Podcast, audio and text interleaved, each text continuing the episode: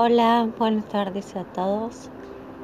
La frase que tengo para compartir hoy es eh, cómo puedo pedirle al universo lo que quiero si no sé lo que quiero. Creo que tenemos que primero preguntarnos quiénes somos, qué es lo que queremos, hacia dónde vamos, con qué tipo de personas nos queremos rodear qué tipo de persona queremos ser, qué tipo de profesional queremos ser, qué compañero de trabajo queremos ser, qué jefe o qué empleado, qué hijo, qué padre.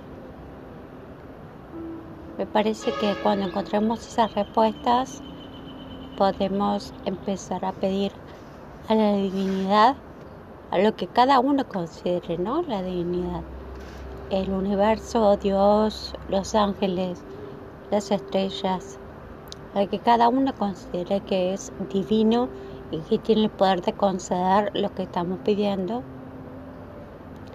Pero para ello primero tenemos que tenerlo en claro nosotros, tener en claro qué queremos o hacia dónde vamos. Y para lograr el objetivo que sea que nos propongamos, definirlo primero y pedirlo después. Creo que es fundamental tener en claro y a veces nos asusta preguntar quiénes somos y a veces nos cuesta respondernos quiénes somos. Pero es fundamental que nos quedemos en silencio, que miremos para adentro y que dejemos que sola aparezca la respuesta a veces quienes somos no nos gusta, tenemos la capacidad de cambiarlo, podemos hacer acciones diferentes, tener pensamientos diferentes. Lo que no podemos es cambiar si no cambiamos la actitud primero. Entonces, eh, como decía Jesús, ¿no? Ayúdate que te ayudaré. Creo que primero tenemos que predisponernos a recibir lo que estamos pidiendo.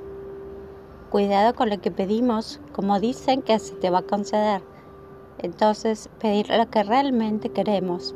Y si no llega, tener la sabiduría, la paciencia, la tolerancia o la buena actitud de recibir lo que llegue, porque en el fondo debe ser lo que estamos necesitando. No siempre se nos concede lo que pedimos, pero sí siempre se nos concede lo que necesitamos, lo que nos hace bien, lo que en algún punto nos hace crecer, nos hace madurar, nos hace ser mejores. A veces no estamos preparados para lo que viene. Generalmente no estamos preparados para lo que viene pero saber que si lo recibimos sin resistencia,